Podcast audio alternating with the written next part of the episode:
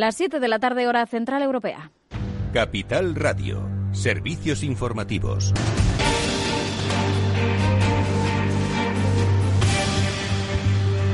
¿Qué tal? Muy buenas tardes. La reunión del grupo COVID-19 entre el Gobierno central y el de la Comunidad de Madrid ha concluido con avances y buena sintonía entre las administraciones. Al menos así se habría filtrado a los medios. Han acudido los ministros de Sanidad, Salvador Illa, también la de Política Territorial, Carolina Darias, junto con el vicepresidente madrileño, Ignacio Aguado, y el consejero de Sanidad, Enrique Ruiz Escudero. Es la primera reunión que se produce entre ambas administraciones de forma bilateral después de que el pasado martes se llegase a ese preacuerdo para aplicar nuevas restricciones eh, en la región y después eh, recordamos que la Comunidad de Madrid votó en contra al eh, día siguiente en el Consejo Interterritorial. Pues bien, la Comunidad de Madrid ha notificado 2.645 nuevos casos de coronavirus, 1.220 en las últimas 24 horas y 45 fallecidos en hospitales. Sanidad también ha dado cifras, suma más de 11.990 contagios, algo más de 4.000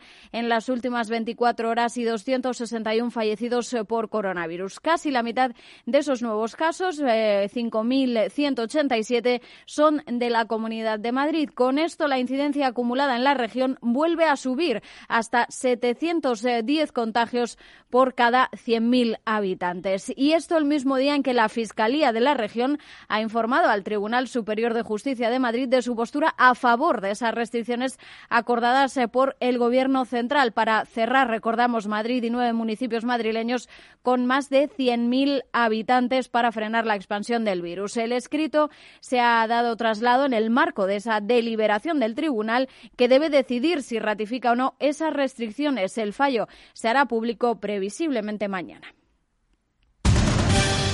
Y el otro foco de atención del día, el Consejo de Ministros ha aprobado el límite del techo de gasto del presupuesto para 2021, que aumenta más de un 53% hasta superar los 196.000 millones. Lo ha anunciado la ministra de Hacienda, María Jesús Montero.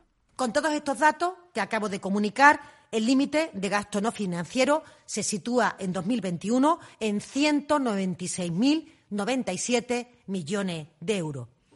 Yo creo que la cifra habla por sí sola. Es una cifra relevante que refleja muy bien la ambición de este Gobierno para que estos presupuestos, como decimos desde el primer día, marquen un antes y un después en la configuración de nuestro modelo productivo, Además, el Gobierno ha suspendido las reglas fiscales de 2020 y 2021. Y el Ejecutivo también empeora las previsiones para la economía española. Escuchamos a Nadia Calviño, la presidenta de Asuntos Económicos. Nuestra previsión está en el entorno del 7% de, de, tasa de crecimiento, impulsada en buena medida por la recuperación del consumo privado, una mejor evolución del empleo de la que estimábamos en la primavera pasada se trata de cifras inerciales, de un escenario inercial que no tiene en cuenta los efectos del plan de recuperación, transformación y, resiliencia que presentará en esta misma semana el presidente del Gobierno y que estimamos tendrá un impacto muy importante sobre la inversión y el consumo, tanto público como privado, también sobre las exportaciones y el empleo. Pues escuchábamos así a la vicepresidenta de Asuntos Económicos, Nadia Calviño. Fuera de nuestras fronteras, los mercados pendientes de la comparecencia de Jerome Powell, el presidente de la Reserva Federal, ha dicho que van a mantener las medidas que han implementado durante todo el tiempo que sea necesario.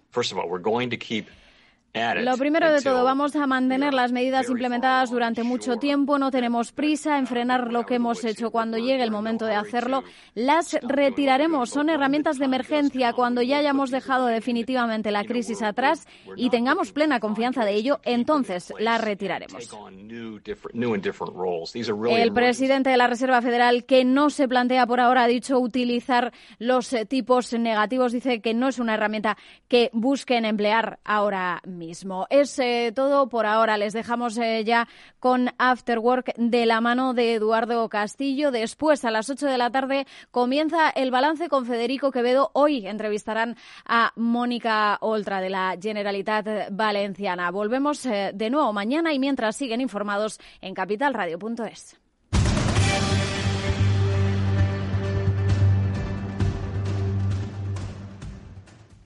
Capital Radio Siente la economía. Riesgo 6 de 6. Este número es indicativo del riesgo del producto, siendo 1 indicativo del menor riesgo y 6 del mayor riesgo. ¿Inviertes en bolsa? Con XTB puedes comprar todo tipo de acciones al contado por solo 0,10%. Invierte en acciones y ETF sin costes de custodia. Infórmate en xtb.es. Capital Radio existe para ayudar a las personas a formarse y conocer la verdad de la economía. Los valores que Capital Radio defiende son la verdad, la libertad y la responsabilidad. Capital Radio es una empresa independiente que no se identifica con ideologías políticas. Capital Radio está aquí para ayudar a las empresas a comunicar cómo crean valor. Capital Radio apuesta por empresas sostenibles, transparentes y comprometidas con la sociedad. ¿Y tú? ¿También quieres trabajar por un mejor? Aquí tienes tu sintonía. Capital Radio, con la gente que aporta y no se aparta.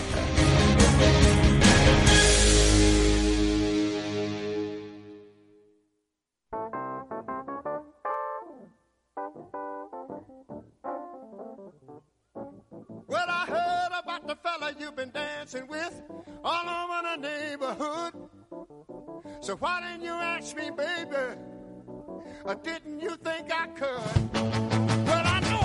Después del trabajo, After Work, con Eduardo Castillo, Capital Radio.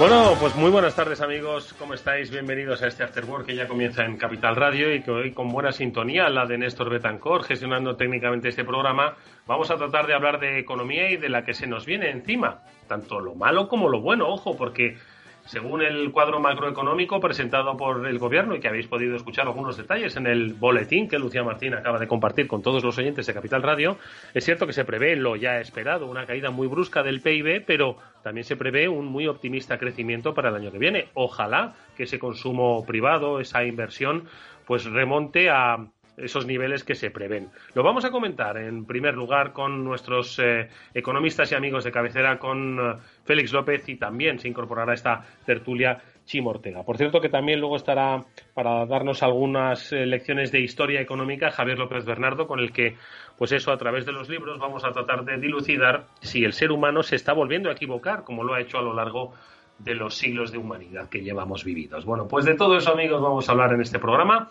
que como siempre eh, lo hace encantado de hacerlo eh, a través de las palabras de uno que os habla, que es Eduardo Castillo. Así que saludamos ya mismo a nuestro Félix y a nuestro Chimo.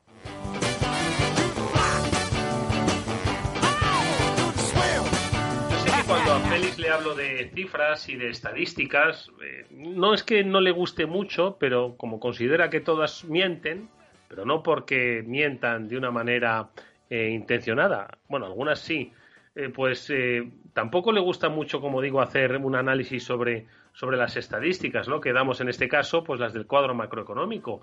Pero bueno, yo por supuesto le voy a preguntar su opinión sobre cómo considera él de normal la caída prevista para este 2020 de un 11,2% del PIB y un crecimiento previsto para el año 2021, ojalá, del 8,1%. Le saludo en primer lugar, Félix López, ¿qué tal? Muy buenas tardes, amigo. Muy buenas tardes, Eduardo. Bueno, ahora te pregunto por, por tu impresión de estas cifras, ¿vale? Pero antes déjame saludar a Chimo Ortega, que también nos está escuchando. Chimo, ¿qué tal? Muy buenas tardes, amigo. Hola Eduardo Castillo, buenas tardes. Bueno, pues nada, en primer lugar, Félix, eh, tu primera impresión sobre el cuadro macroeconómico, por otro lado, esperada esa caída, ¿no? Pero, mm, no sé, mm, ¿qué te dicen un poco estas cifras? Eh, algo que, por otro lado, ya sabíamos. ¿Qué te dicen las del año 2021? Muchos dicen que lo peor está por venir el año que viene y aquí, pues, se pinta un poco lo mejor. ¿Cómo lo ves? Bueno, las cifras son bastante plausibles, ¿no? Son las cifras que ya todo el mundo decía en marzo, más o menos, una caída del 12% y una recuperación al siguiente año que podría ser 6, 7, 8, ¿no? Pues 8 es mejor que 6, ¿no? Pero bueno, Hombre. entran dentro de, de, de, de lo que uno pues puede contar ahora, ¿no? Eh, por lo tanto, las cifras pues son plausibles, es decir, no puede la economía ir peor que lo que va ahora o lo que ha ido estos meses pasados, porque entonces ya es la debacle total, ¿no? Hombre, todo puede susceptible de empeorar, ¿no? Como decía uno. Pero en general eso no es esperable mientras la gente pueda ir al trabajo. Entonces, con este esquema que hemos adoptado de medio trabajar, medio no, pues es más trabajo que el que había hace unos meses. Sí, en marzo, sí. Sí, entonces, pues no cabe duda de que yo creo que es todo, esperemos que sea así, ¿no? Dice el gobierno que esas son previsiones sin tener en cuenta muchas cosas buenas que pueden ocurrir, ¿no? Pues de acuerdo con todos los programas estos de apoyo que de la Unión Europea que esperemos que alguna vez pues empiecen a dar resultados. Así que yo creo que sí, ¿no? Son cifras razonables. Yo pues diría, yo diría que yo diría que este año va a caer más, no, un poco más, pero que las cifras de crecimiento del año que viene pues serían correctas. Oye, pero y per- permíteme que te haga una pregunta para que nos lo expliques a los que no lo entendemos. Eh, si en un ritmo normal de crecimiento de la economía española, en, las- la- en el ritmo de crecimiento habitual, pues imagínate, eh, cuando estamos pues más o menos bien, es del 2, del 3, del 4, pues un poco en línea, ¿no? Con la Unión Europea. Del 4 ya me estoy pasando. ¿Cómo vamos a crecer al 8% el año que viene? ¿Qué es lo que vamos a hacer mejor? ¿O simplemente es una cuestión puramente estadística? Es una cuestión, no, es lo que hemos hecho, es decir, lo que lo que vamos a hacer el año que viene no es que vamos a hacer nada bien, es lo que estamos haciendo ahora. Es decir, pues ahora estamos haciendo las cosas mejor que en marzo y en abril. Entonces, como todo ese hundimiento de- del medio año y lo que está ahora pues produce una caída del PIB grande, pues simplemente que mantengas una situación como la actual un poco mejor hace que el próximo año la media sea pues sustancialmente más alta. Es decir, no va a haber un milagro, un boom económico, ¿no? De que digamos, "Jo, hemos estado, estamos ahora. Pues va a ser algo parecido al actual, porque Sí. vamos a tener más o menos el mismo nivel de paro o más, ¿no? Y, y nada más. Es decir, no vamos a notar en el ritmo de desarrollo económico, en principio, esas cifras no dan para pensar que vamos a ver un despliegue económico, ¿no? Vamos a ver una situación bastante triste, ¿no? Que es un, son unas cifras, pues a lo largo del año, bastante inferiores todavía a lo que teníamos, pues a finales del año pasado, ¿no? Así que... eh, Te lo, te lo digo por si, poco- si nos van a vender que España crece al 8%, porque tú te acuerdas cuando China crecía, Chimo, tú te acuerdas, ¿no? Cuando Chimo, Joder. cuando Chimo, iba a decir, cuando Chimo crecía, no, cuando China Cuando crecía, crecía, esa que era más joven, sí, era pequeño. cuando China crecía al 10, al 12, macho, aquello se vendía como la panacea. Claro, esto... Sí, es más, cuando, cuando decíamos que cuando creciera un dígito iba a tener un problema. Exactamente, macho. Ahora se va a decir, claro, yo estoy viendo ya, yo si fuese político estaría diciendo, hemos logrado que España crezca al 8%, casi al mismo ritmo que en China. ¿Eh? Feliz. Sí, alguno, alguno tendrá la tentación. Lo que pasa es que... Como titular no es malo, ¿eh? Alguno va a tenerla y, y lo veremos, ¿eh? Es decir, eso lo vamos a ver. Porque el mundo, pues hoy está para eso, ¿no? Pero no creo que nos la cuele a nadie, ¿no? Porque la gente va a seguir viendo, pues, la situación en la que esté. Sobre todo porque todavía quedan por resolverse muchas cosas que, que van a incidir bastante en el aspecto de muchas personas, ¿no? Cómo se resuelve toda la gente que está en semiparo, si van al paro total o no. Todavía quedan, ¿no? ¿Cómo va a pasar con todos los term- con todos los temas inmobiliarios, ¿no? Es decir, con todos los locales comerciales vacíos. Madre mía. Queda todavía por, por, eh, ¿no? el cansancio presupuestario del gobierno cuando veamos que las cifras de, de deuda pública aumentan espectacularmente. Todo eso, aunque nos lo podemos imaginar, no lo estamos sintiendo, ¿no? En, en cuanto lo veamos, pues entonces... Así que lo de que vamos a crecer al 8%, pues lo dirán, sí. Pero pues ya, es, ya sabemos lo que es, ¿no? Ya, ya. Esto, esto es la... A ver, a mí cuando oigo a Félix decir que, que todo va a ir mejor, es decir, claro, cuando tocas casi fondo, todo va a ir mejor, aunque siempre hay ese porcentaje, como decía Félix, susceptible de empeorar. Pero esa es la macro. Eh, la micro, cuando cada vez hay más gente sin empleo, cuando veamos que se acaban esos ERTES y no se recuperan muchos empleos, eh, va a haber una distorsión tremenda entre lo que el ritmo de la macroeconomía eh, que estamos planteando y, y el de la economía de las empresas. A mí lo que se me hace más difícil pensar en esa recuperación es cómo se va a recuperar ese consumo privado, cómo ese pequeño comercio, cómo las tiendas van a recuperar su nivel de ventas para poder sobrevivir después de una crisis como la que han pasado, cuando el consumidor no va a tener esa confianza para gastar o no va a tener esa posibilidad de gastar porque sus circunstancias eh, no sean porque nos vamos a dejar una cifra de paro enorme y porque nos vamos a dejar una desconfianza, un miedo tremendo en los consumidores no a la pandemia, sino a lo que ha pasado con esta pandemia económicamente, porque es verdad que no ha sido una crisis económica, pero el tsunami que ha pasado por encima de mucha gente va a ser muy complicado de recuperar la confianza. Entonces yo veo una distorsión ahí entre lo que que ya me pasaba en mayo, ¿os acordáis cuando hablábamos de no, la recuperación va a ser en V, en L, en X, en Z, en W, nos inventábamos todo el alfabeto posible y resulta que luego se ha adelantado la segunda oleada y nos ha nos ha destrozado todas esas previsiones de que el otoño iba a ser maravilloso, un último trimestre de recuperación y unas previsiones maravillosas para el año que viene. Me da miedo que nos esté pasando un poco lo mismo con esas previsiones. Feliz, estoy seguro de que algún algún empleado le habrá dicho a su jefe eso de, entonces jefe, lo del aumento no, no lo hablamos, ¿no? Porque tú te acuerdas que nuestras últimas conversaciones antes de la pandemia era de la necesidad, ¿no? De aumentar los salarios, de subir los salarios, ¿no? En España, en Europa, en su conjunto. Y macho, ahora parece que es hasta una, decir una palabrota, pedir que te suban el sueldo, ¿eh? Queda aparcado ya para unos cuantos años, ¿no?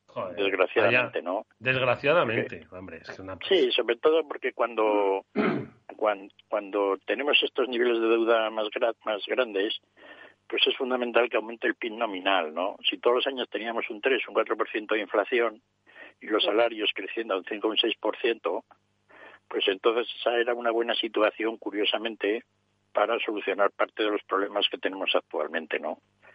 Pero sí, eso queda, porque además, básicamente además, como ya lo hemos visto, mm, los salarios nominales en Europa eh, quedan definidos básicamente por los salarios nominales en Alemania, ¿no? Y esa es gente que tiene poca tendencia a subir nada, ¿no? Tenemos, estamos ahí atrapados toda Europa en el esquema alemán, ¿no? De no subir el coste laboral nada y como pues oye los alemanes también van a tener su crisis y, su paro y pues todo eso de alguna manera va va a influir sobre todo no pero bueno en España aún así solo pues tampoco estamos para subidas de, de sueldos efectivamente no mm. un poco lo que decía Chimo no del año que viene de cómo todo depende porque efectivamente este último trimestre pues todo el mundo lo, lo veía como mejor no pero resulta que nos hemos encontrado con que la pandemia dura. Bueno, no queda muy claro qué va a pasar el año, todo el año que viene con la pandemia. No me refiero ya a, a, los primeros meses, ¿no? Hasta que, por lo visto, la vacuna milagrosamente se invente en enero y ya nos quedemos todos vacunados, ¿no? Para el año que viene, sino que uno empieza a pensar que tal como va esto, y sobre todo por el desarrollo de la pandemia a lo largo de todo el mundo, ¿no? De lo que están haciendo las, los diversos países, pues porque esto tiene una duración todavía de, muchos meses, ¿no? Y entonces, pues nos podemos encontrar que efectivamente la crisis se vaya profundizando y la situación vaya peor, ¿no? Por un tema básicamente médico, no haber resuelto, no haber resuelto esto, ¿no? Y esa es una. El gobierno, según yo he visto, las cifras que ha dado, pues parten de que la situación sanitaria está más o menos resuelta. Sí, parten de un escenario de... control de la pandemia, ¿no? Sí, de una pandemia chiquitilla, ¿no? Que nos permita pues, mejorar bastante la situación, digamos, de movilidad que tenemos ahora. Félix, y tú que eres experto en comercio internacional, eh, al final se nos llenaba la boca ¿eh? a los periodistas económicos decir pues que las, las grandes facturaciones de las empresas españolas se, se habían salvado porque el 80% dependía del exterior, ¿no? porque el 60% eran negocios internacionales ¿no? y, de, y del aumento de la de la capacidad exportadora de la empresa española. Entiendo que el, mundo está también, igual que, vamos, no está tan mal como nosotros como el COVID. Hay algunos sitios donde no llevan ni mascarilla, cosa que sería para estudiar. ¿eh?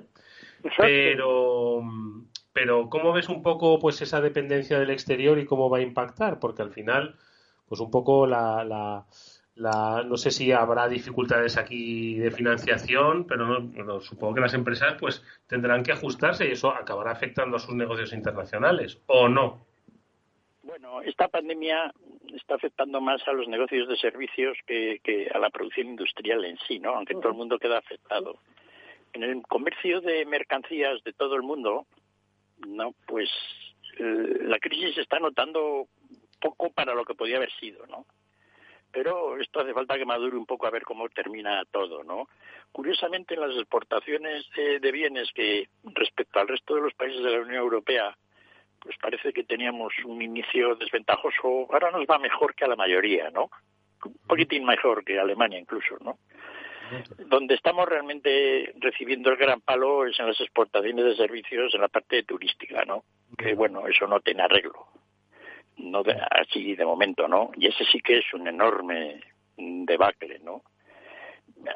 Por otro lado, en cuanto a efectos sobre el Producto Nacional Bruto del país, pues normalmente los economistas suelen agregar la suma de exportaciones menos las importaciones. Y como las importaciones españolas también están cayendo mucho, pues digamos que el comercio exterior como que parece que no contribuye o no afecta mucho al agregado de la economía, ¿no? Pero bueno, una vez que analiza ese agregado y sumatorio, se está notando el efecto de que quizá unas menores ventas tienen sobre muchas empresas. Pero yo creo que la parte del sector exterior, al menos en la parte de bienes, pues lo vamos a campear bien. No, porque tenemos ahí mucha. Vamos a seguir exportando coches. Vamos a seguir exportando coches. Hombre, claro que vamos a seguir exportando coches. De hecho, fíjate, eh, es curioso en el sector del automóvil, pero lo que dice Félix tiene razón. Eh, vamos a usarlo como termómetro, como tantas veces. Las plantas españolas van muy bien, muy bien, eh, mejor de cómo estaban en cuanto a proyectos cuando empezó la pandemia. Aquí tenemos el caso de Nissan, ¿vale? Que es algo que viene de atrás y que, es otra cosa distinta a lo que ha pasado con este COVID. Las plantas españolas van muy bien y los productos industriales en general en España están funcionando muy bien.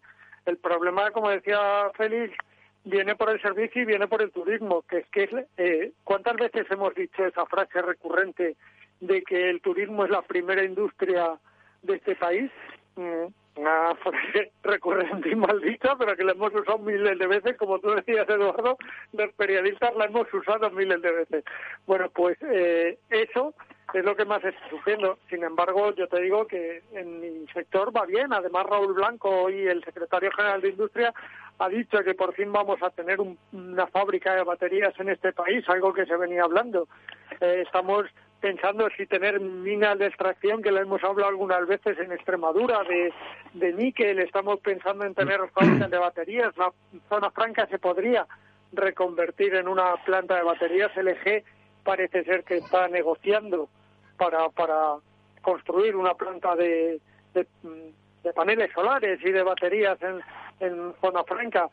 O sea, sí, ¿no? no El sector industrial, por lo menos en el del motor y en general, yo creo, porque los, los índices industriales, se está comportando muy bien. Oye, pues eh, eso está muy bien. Aquí cuando nos ponemos, nos ponemos, Eduardo. eso es lo que le iba a preguntar yo a Félix, que le iba a decir, que es que parece que estoy yo un poco negativo y un poco destroyer, ¿no? Con esto de las cifras de, caída y tal, ¿no? Pero bueno, venga, vamos, a pensar que la puñetera pandemia, pues eh, nos vamos a, acostumbrar a vivir con ella y no nos va a, condicionar ni a matar tanto. Eh, o sencillamente va a aparecer una vacuna y esto se va a acabar. Venga, ¿dónde vamos a encontrar la oportunidad de cambio? Porque claro, obviamente, pues por supuesto que el día que esto se acabe todos vamos a querer ir a la playa, los ingleses más y los alemanes el doble, ¿no? Pero eh, tenemos grandes oportunidades para aprovechar esto. Eduardo, yo, yo creo que esto, eh, no sé cuántas crisis llevamos o cuánto tiempo llevamos entre crisis hablando de cambiar el modelo de negocio del país, o sea, que el modelo del país, eh, en ir a un modelo eh, no radicalmente, porque España es un país de servicios, está claro, pero eh, cambiar eso de, del todo a la nada es imposible. Pero en, en ir transformando poco a poco ese modelo. Eh, tenemos otra oportunidad. Decimos que eh, estábamos hablando de que va mejor el sector industrial que el de servicios. Bueno, pues apostemos un poquito más por ese sector industrial, un poquito más por ese I más de más I. Parece que esos 140.000 millones de la Unión Europea nos van a llevar hacia ahí, pero vamos, eh, yo apostaría por intentar, intentar ir modificando un modelo de negocio que se ha visto que en caso de crisis es tan débil que, que, causó un agujero tremendo y que es de difícil resolución, porque recuperar el sector industrial en España no quiere decir, por desgracia, a día de hoy recuperar la economía española. Venga, ¿dónde ves tú la oportunidad, Félix? hombre, España sí o sí necesitamos retomar el turismo, ¿no? Es decir, porque no es es que no es una crisis normal, es una, es una mega crisis. Ni tal siquiera lo de mega crisis hace referencia a lo que está ocurriendo en el sector turístico hispano, ¿no? Es una absoluta debacle catastrófica, ¿no? Es como una total, ¿no? Es decir, que no es que haya habido crisis, que ha desaparecido de repente, ¿no? Una parte sustancial de la economía española ha desaparecido. En otros países está ocurriendo lo mismo, ¿no? Muchos de ellos, ¿no? Esto es algo tremendo, nunca visto, ¿no? A la hora de... Entonces, como no se resuelva eso a nivel mundial, pues tenemos un problema para todo el mundo, ¿no? Porque hay centenares de millones de empleos por todo el mundo que viven de eso. Sí, que no solo es pues, efectivamente. Los que más nos afecta, ¿no? Entonces eso tiene que resolverse o si no, no resolvemos la situación económica española en, en, varios años, ¿no? Está, es cierto que se está produciendo de alguna manera, pues ya se venía produciendo, ¿no? Pues cierto sector industrial español que es muy desconocido, pero tenemos en España un gran núcleo de pequeñas y medianas empresas muy buenos, ¿no? Que eso se notaba pues, en las exportaciones españolas que crecían más que las de ningún país del mundo, ¿no? Occidental. Pues eso sigue existiendo y seguirá mejorando, ¿no? Porque ahí hay mucho conocimiento y esfuerzo. Pero eso lleva su tiempo, ¿no? Es cierto que con proyectos más grandes como baterías solares, etcétera, ¿no? Lo que se va a hacer ahora, por lo visto, grandes plantas de extracción de hidrógeno, etcétera, ¿no? Se van a meter Hoy se ha presentado el plan de hidrógeno, por fin.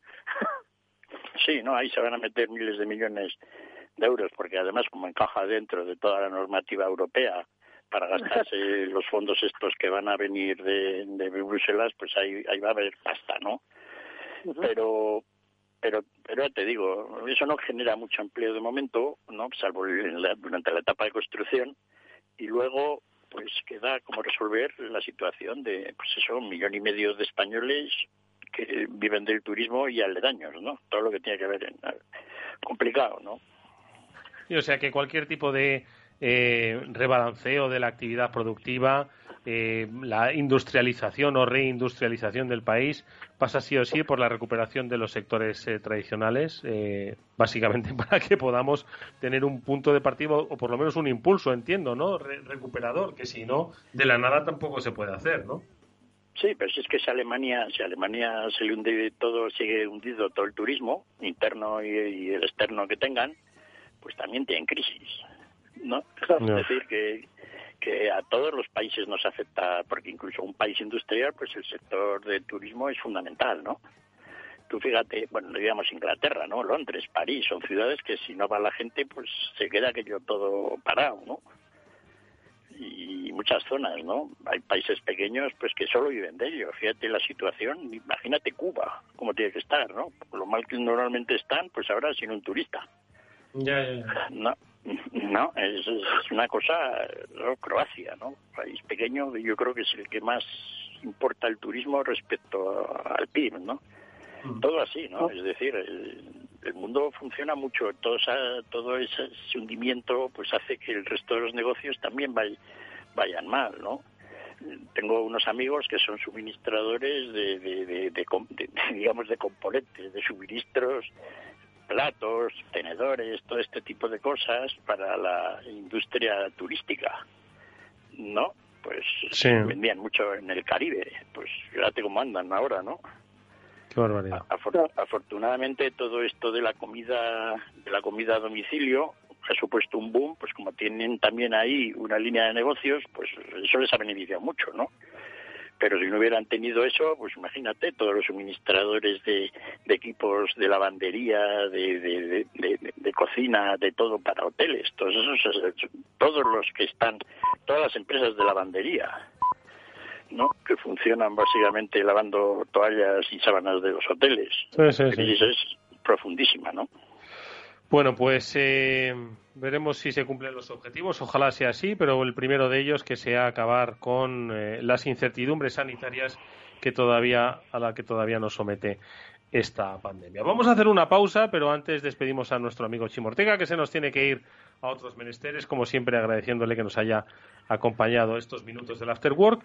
Y nosotros volvemos a, enseguida con la presencia ya de Javier López Bernardo, que nos va a ayudar a entender pues cosas del antiguo Imperio Romano y que tienen que ver pues con nuestro día de hoy. Chimo, gracias amigo. Nos vemos la semana que viene. Félix, no te vayas. Un abrazo, Félix. Oye, y dejamos lo del hidrógeno pendiente, ¿eh? que a mí me parece un tema muy importante. Aquí en este programa hablamos de todo, de hidrógeno, de exportaciones, de todo lo que sea necesario, hasta de oportunidades.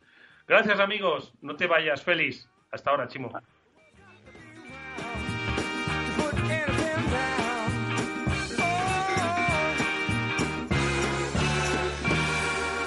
After Work con Eduardo Castillo. A la hora de invertir, la diferencia entre la convicción y la palabrería está en el grado de compromiso que eres capaz de asumir. El nuestro es este. En Finanbest solo ganamos si tú ganas primero. O lo que es lo mismo, en Finanbest, si no sumamos, no restamos. Conoce todas las ventajas del Result Investment. Tienes mucho que ganar. Finanbest, tú ganas.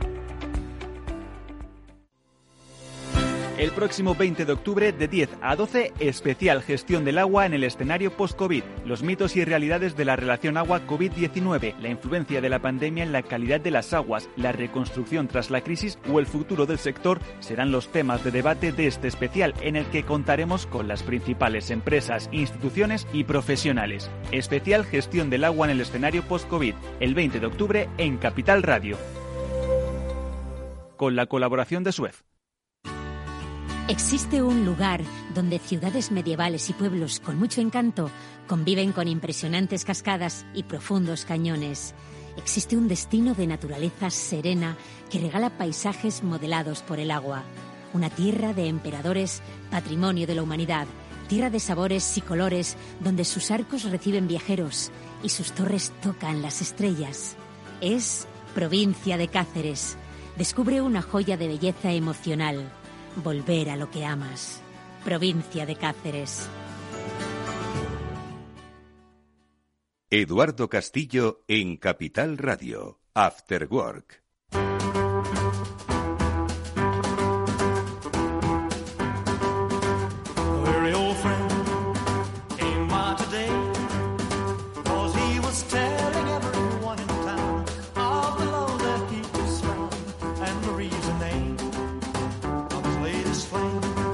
Le voy a decir a Néstor Betancourt que, no me ponga Elvis, porque da mucho coraje que un humilde locutorcillo interrumpa el sonido del rey, ¿no? Es mi misión hacerlo. Yo os dejaría con Elvis ah, durante todo el programa. Seguro que disfrutaríais, por lo menos, igual que lo hacéis cada día con el Afterwork. Pero bueno, que nos sirva un poco de telón de fondo para saludar a Javier López Bernardo, que ya está con nosotros. Javi, ¿qué tal? Muy buenas tardes, ¿cómo estás? Buenas tardes, Eduardo, ¿qué tal todo? ¿Te gusta el rey a ti también o no? Yo soy más de música clásica, ya me conoces. Eso es verdad, eres una persona fina y elegante, como dirían. Pero bueno, el Elvis es Elvis, ¿eh? Yo no soy muy, muy, no tengo toda la discografía de Elvis. Ahora, cuando suena un temazo suyo, hay que descubrirse, ¿verdad, Félix? Eh, sí, aquí yo soy muy de Elvis. ¿Ah, sí? Y de los Beatles, y los Rolling Stones, eran de la época, bueno, no mía, pero sí, poco. Sí un poco, cercana, cercana en el tiempo. Oye, pues eh, venga, vamos a dejar hablar de dejar de hablar de Elvis y vamos a hablar de, economía, porque sí que me gustaría, nos proponía Javi hablar del, del Imperio Romano, ¿no? Y de, y de, y de cómo, pues de, de aquellos lodos podemos encontrar estos aprendizajes, ¿no? Pero antes, como siempre, Javi, me gusta un poco preguntarte y, y que nos actualices sobre el, el mundo de los, eh, de los mercados financieros, ¿cómo están? Si para ellos no hay pandemia, si para ellos Trump no tiene coronavirus, si para ellos Biden tiene posibilidades, ¿cómo, ¿cuál es un poco la lectura de esos mundos de Dios, de esos mundos extraterrestres? Eh? Porque yo creo que ya podemos hablar de vida extraterrestre de los mercados financieros. Sí, bueno, los mercados la verdad es que no ha ocurrido mucho esta semana, Eduardo. Han, conseguido encontrar un poco la narrativa de que bien ya gane Trump o gane Biden, cualquiera de las dos cosas estará bien, ¿no? Si Ellos van a seguir ganando dinero, ¿verdad? Exacto, porque si gana Trump, pues es ya conocido y va a ser más de lo mismo. Y el más de lo mismo estos últimos cuatro años, pues no ha ido nada mal, ¿no?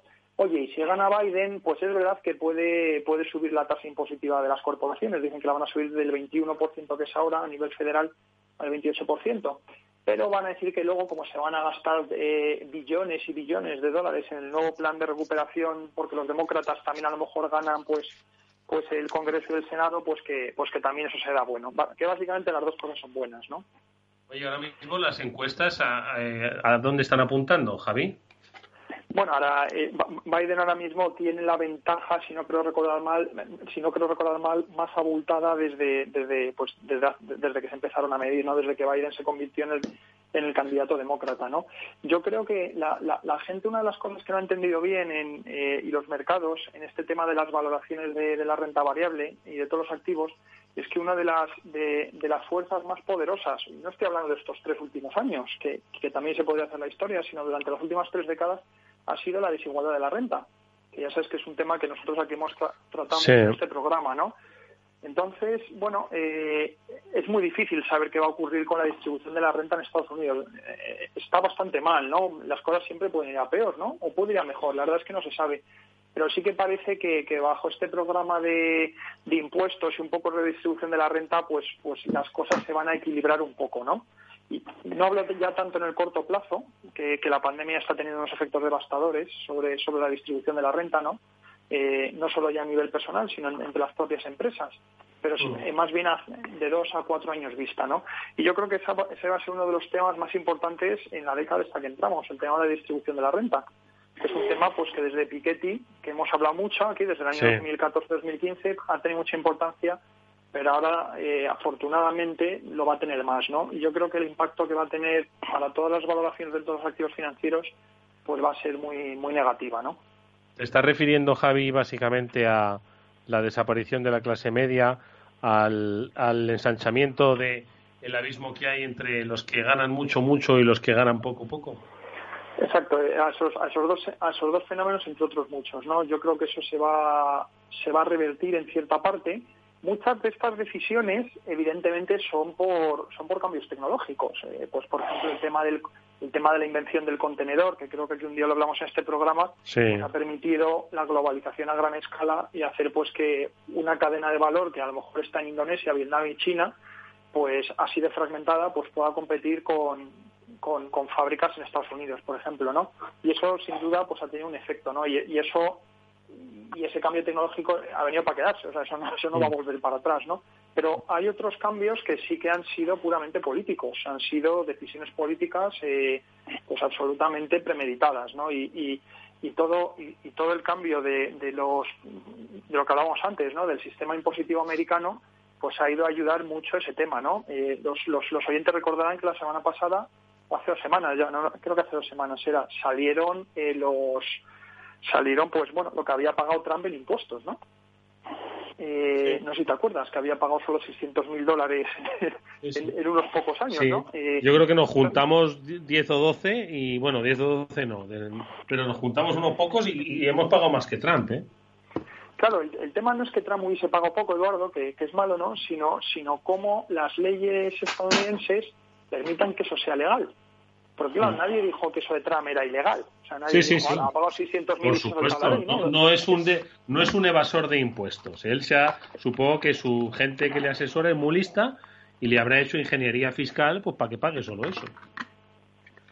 Sí, entonces, eh, entonces eh, es, es como se ha llegado un poco a esa situación, ¿no? Incluso hay gente muy rica en Estados Unidos, como Warren Buffett, que lleva mucho tiempo diciendo pues pues que el sistema impositivo pues para la mayoría de la gente americana pues no pues simplemente no funciona, ¿no? Félix, ¿qué te parece? ¿Cómo ves los Estados Unidos? Bueno, están en campaña electoral, por lo visto, ¿no? Hasta desde el hospital, ¿no? Y bueno, pues es un poco lo que comenta Javier. Están en una situación, nunca les hemos visto tan divididos, ¿verdad? Sí, sí. Como que no se, no se hablan unos con otros, etcétera, ¿no? Pues parece un poco España, ¿verdad?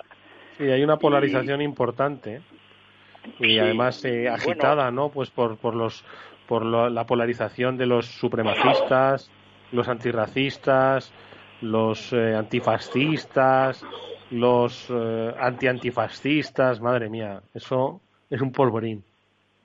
Sí, si no ocurre nada a nivel político con las elecciones, pues bueno, tienen el problema también como en España que hemos hablado de resolver el asunto sanitario, ¿no? Pero una vez resuelto, pues Estados Unidos tiene mucha capacidad de, de, para adelante, ¿no? Y siempre, pues en las crisis que hemos tenido recientemente, pues de alguna manera ha salido más airoso que otros, ¿no? Sigue por ese lado, esperemos, ¿no? Esperemos que de alguna manera también pues, logren, digamos, encauzar mejor relaciones con China, que va a seguir siendo, una vez esto de la pandemia se acabe, es un poco el centro de atención de Estados Unidos, pero en realidad mundial, ¿no? Vamos a tener a los chinos todos enfocados, ¿no? Y, y bueno, sí, en cuanto a que si la redistribución de la renta un poco más equitativa, pues hace que el futuro de los valores de las acciones no sea tan prometedor, que en realidad lo es poco, pero porque ya están muy altas, pues también parece plausible, ¿no? Así que si eso va ocurriendo, pues probablemente pues veamos unos rendimientos del capital de las inversiones en activo, en renta variable, pues reducidas, ¿no? Queda un poco ver pues la renta fija, como los bancos centrales del mundo han decidido que van a comprar toda la deuda pública que emitan los gobiernos con todos estos endeudamientos, pues los tipos de interés pues van a ser cero o menos menos cero pues durante años, ¿no? Todo muy todo muy extraño, ¿no? Porque tipos de interés cero negativos no es que sean una una curiosidad, ¿no? Es una absoluta novedad suprahistórica, nunca en la historia de la humanidad ha ocurrido, ¿no? Cuando en el siglo final del siglo XIX los tipos de interés caían al 2%, los famosos bonos a largo plazo, los consols, ¿no? Perpetuos de, Inglaterra, pues todo el mundo decía que qué barbaridad, ¿no? Que podía haber un tipo de interés tan miserable. Pues fíjate cómo andamos, ¿no? Oye, ya que nos estamos remontando un poco a la antigüedad, ¿por qué Javi hoy nos quiere remontar nada menos que al Imperio Romano? Bueno, eh, yo este es uno de los mejores libros que he leído nunca, Eduardo. Ya sabes que he leído yo unos cuantos libros. Entonces, yo creo que era un libro que, que, sobre todo en los tiempos en los que vivimos, ¿no? de, pandemia, eh, ofrece una luz muy interesante sobre, sobre los problemas que hemos tenido, los problemas que ha tenido la humanidad mucho tiempo en el pasado, ¿no? Y de hecho no solo eso, ¿no? Sino te obliga a mirar eh, a la historia desde otro punto de vista, ¿no? Imagínate que yo te pregunto eh, ¿qué, ¿qué, es lo que provocó la caída del Imperio Romano. ¿Tú qué me dirías? Pues lo de los bárbaros, aquello, la división de los dos imperios, el de Occidente y el de Oriente, la capital del Imperio Bizantino, la llegada de los bárbaros, la, la moral, etcétera, etcétera. Exactamente. Eh, pues, pues el libro este lo que te dice es que, bueno, todo eso... Espera, todo espera, eso... espera. Vamos a hablar, vamos a decir el nombre del libro, que no lo hemos dicho todavía. ¿Vale? Porque ya veo que te ha gustado mucho el libro, pero el libro se llama, si no me equivoco, El fatal destino de Roma, de Roma, cambio climático y enfermedad en el fin de un imperio. Y lo ha escrito Kyle Harper. Exacto, que es profesor en la Universidad Americana y, sabe, y él ha escrito varios papers sobre este tema y los en el año 2017 creo pues publicó la versión inglesa y este es uno de los libros eh, bueno de los pocos libros que comentamos en este programa pues que está traducido y, y lo tradujeron el año pasado, ¿no? O sea que yo creo que, que con, con, un timing inmejorable. ¿Y te ha dejado fascinado el libro entonces o qué? Sí, el libro te deja fascinado por varias razones, porque todas esas cosas pues que nos, nos enseñan desde pequeño, ¿no? De, por qué cayó el Imperio Romano y que al final pues era entre comillas algo inevitable, porque ya ya, ya llevaba durando pues pues más de mil años, ¿no?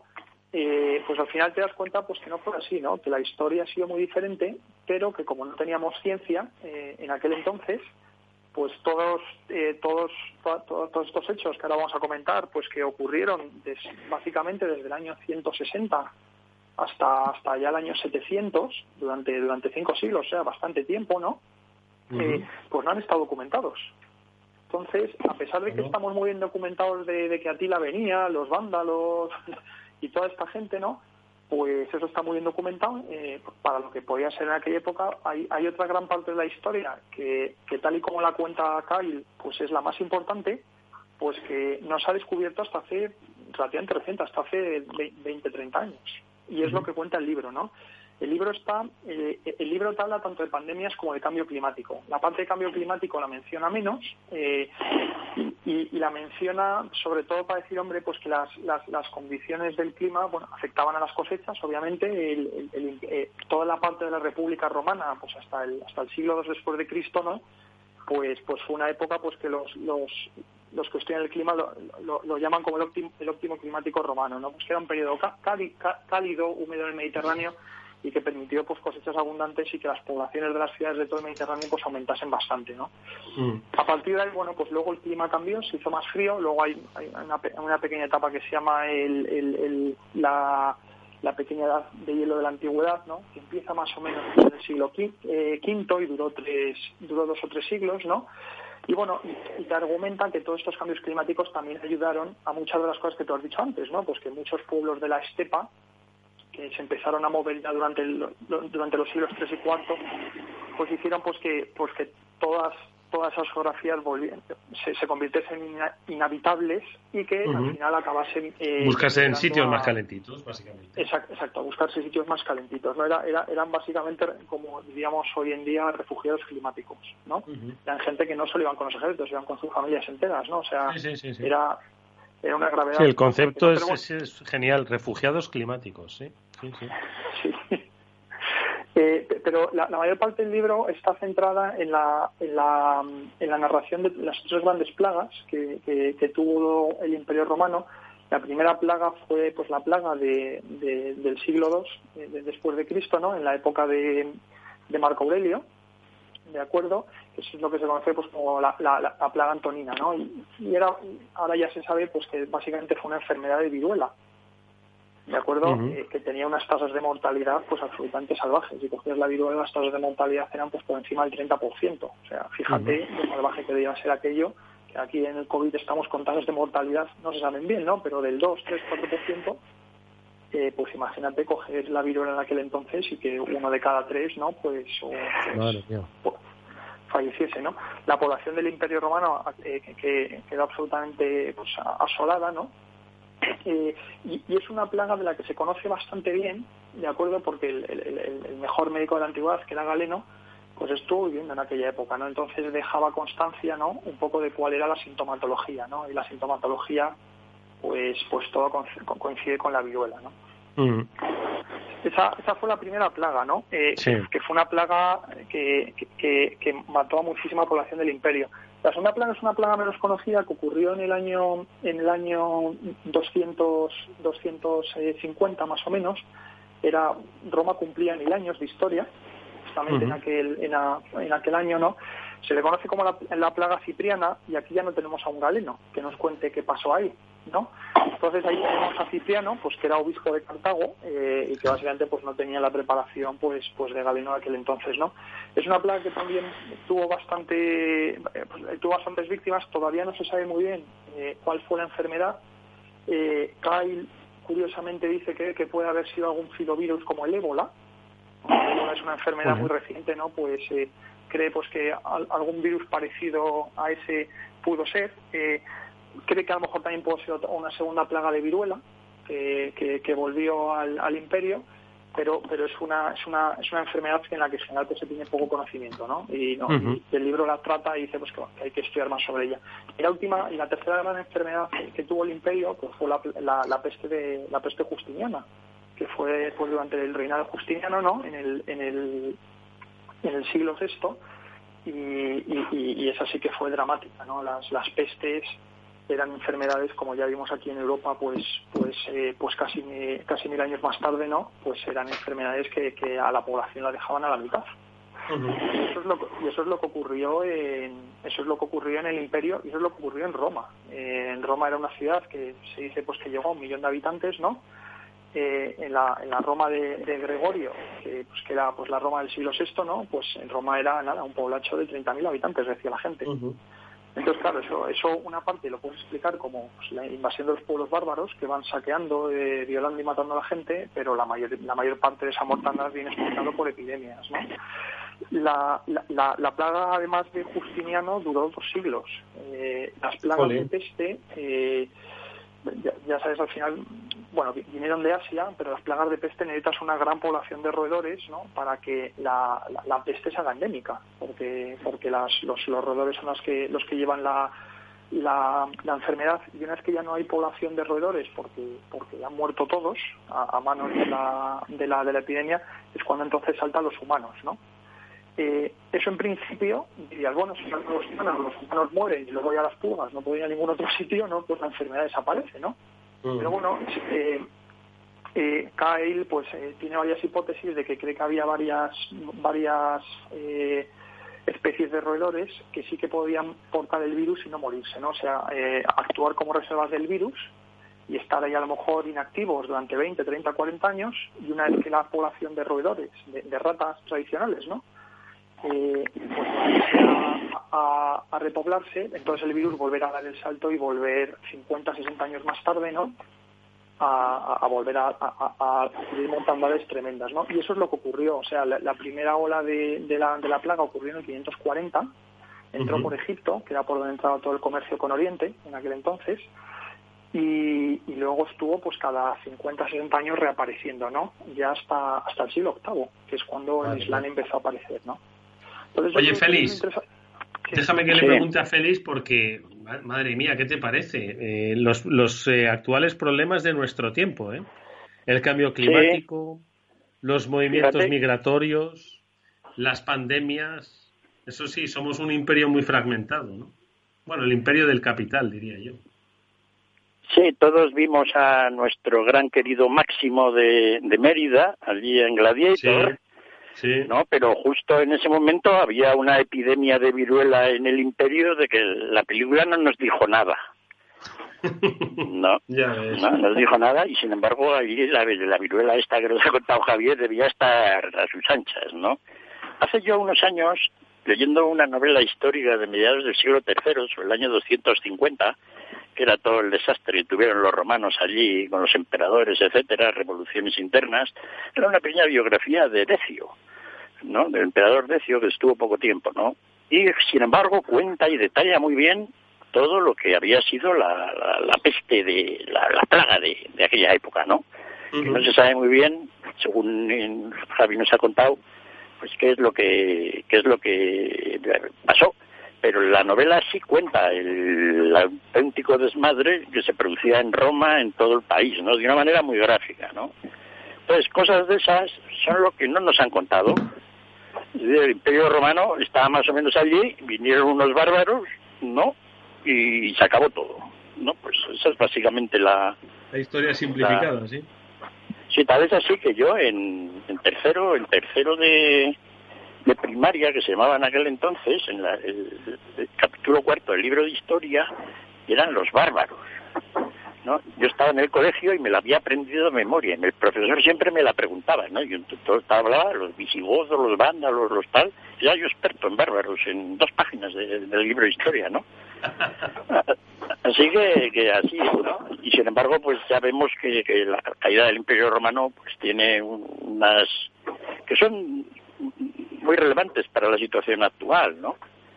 Porque, bueno, de alguna manera científicamente creemos que podemos controlar esto, pero y en aquel entonces no, pero fíjate lo que nos está pasando, ¿no?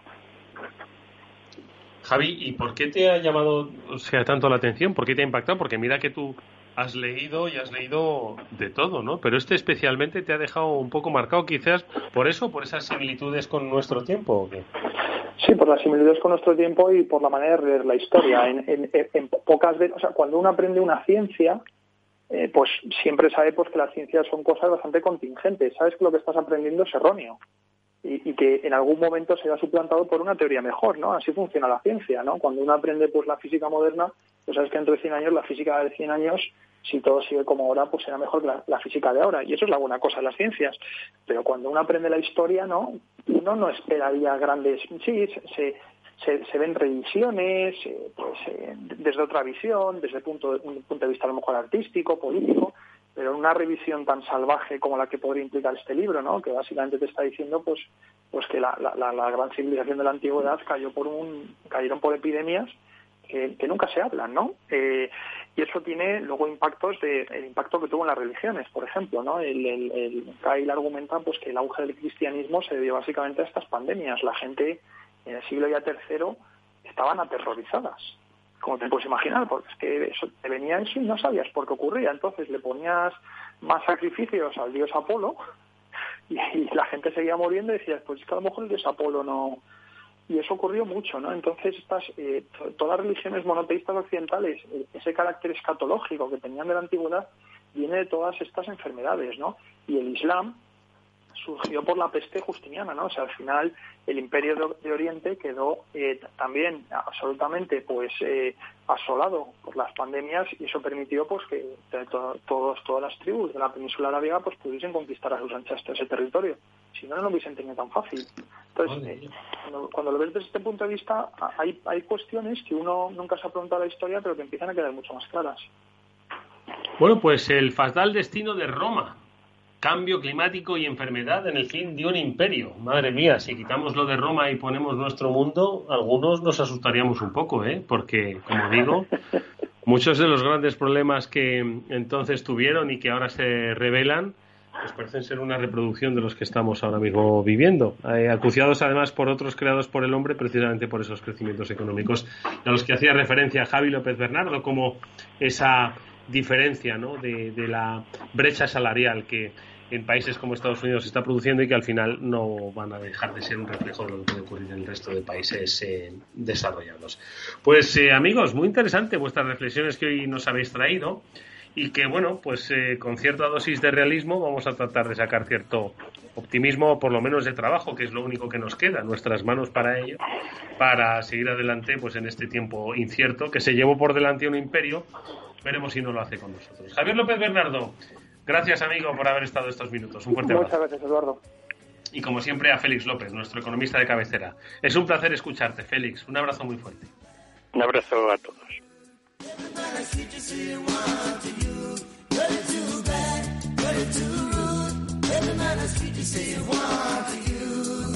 Amigos, nos vamos hasta mañana que volveremos como siempre a las 19 horas en el Afterword de Capital Radio. Os hablo Eduardo Castillo, os cuidéis mucho, adiós.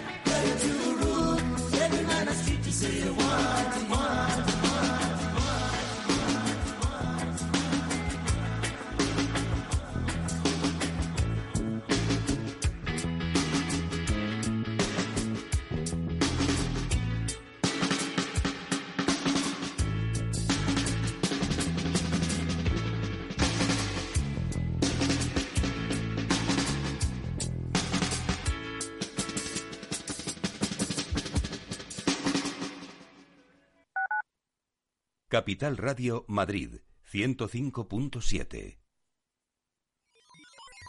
Los robots escuchamos Capital Radio. Es la radio más innovadora. Oímos a Saragot con Luis Vicente Muñoz. Ahí le has dado. Esto es Capital Radio. Di que nos escuchas. ¿Está pensando en montar una empresa pero no se atreve a dar el paso en solitario? Busca una marca conocida y consolidada que le respalde En Franquiciados le ayudamos a elegir el negocio que más se ajuste a sus necesidades. Franquicias de éxito, innovadoras, de baja inversión. Los miércoles a las 12 en Capital Radio tienen una cita con el único programa de radio de España especializado en la industria de la franquicia. Franquiciados con Mabel Calatrava. Capital Radio. Siente la economía.